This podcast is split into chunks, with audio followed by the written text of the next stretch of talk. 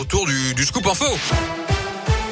Et l'actu dans l'un, elle m'a connaît avec vous, Colin Cotte. Colin, bonjour. Bonjour Yannick, bonjour à tous. Et à la une de l'actualité, le gouvernement en mode défensif après le séjour polémique de Jean-Michel Blanquer à Ibiza.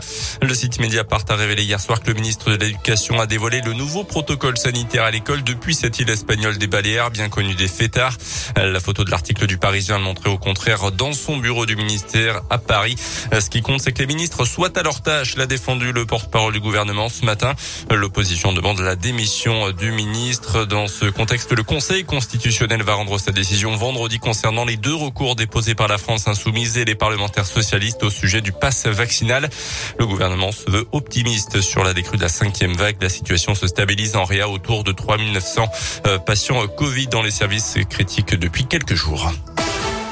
Dans le reste de l'actualité, à Bourg, la colère des agents du médico-social appelés à cesser le travail aujourd'hui. Aucune manif de prévu selon le programme et des débrayages au centre psychothérapique de l'Ain aujourd'hui.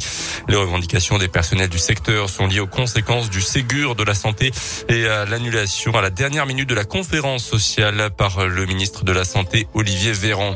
Une maison en flammes la nuit dernière à Franchelin, route de Saint-Trivier. Ça s'est passé vers minuit. Les pompiers ont été appelés pour un feu de maison qui a pu être finalement maîtrisé par trois un incendie. Aucun blessé à déplorer.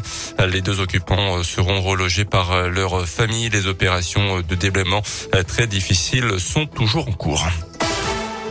On passe au sport avec du basket ce soir et l'Eurocoupe pour peut-être tenter de se remettre la tête à l'endroit pour la GL. Après une cruelle défaite d'un point le week-end dernier contre Chalon-Reims en championnat, les hommes de Laurent Leniam se rendent en Italie à Venise en Coupe d'Europe ce soir. Le seul souci, c'est que sur la scène européenne non plus, les Bressans ne sont pas au mieux en ce moment. C'est le moins que l'on puisse dire. Bon dernier de leur poule avec deux victoires. La saison dernière, la GL avait pourtant réussi à s'imposer justement à Venise. Mais le Bressan Hugo Benitez ne veut pas trop y penser. Il est au micro Radio Scoop de Didier Berthet. On a gagné l'année dernière, mais bon, l'année dernière, c'est derrière nous.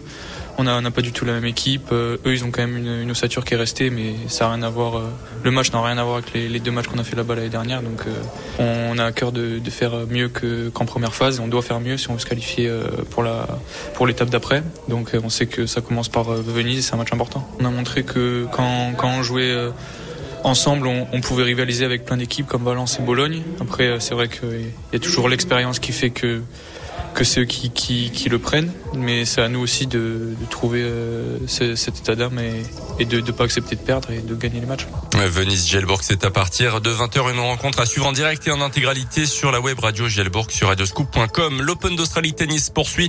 Côté France et qualification ce matin euh, de Gasquet Rinderkner, Benoît Père, ça passe également pour Alizé Cornet chez les filles. Élimination en revanche de la lyonnaise Caroline Garcia.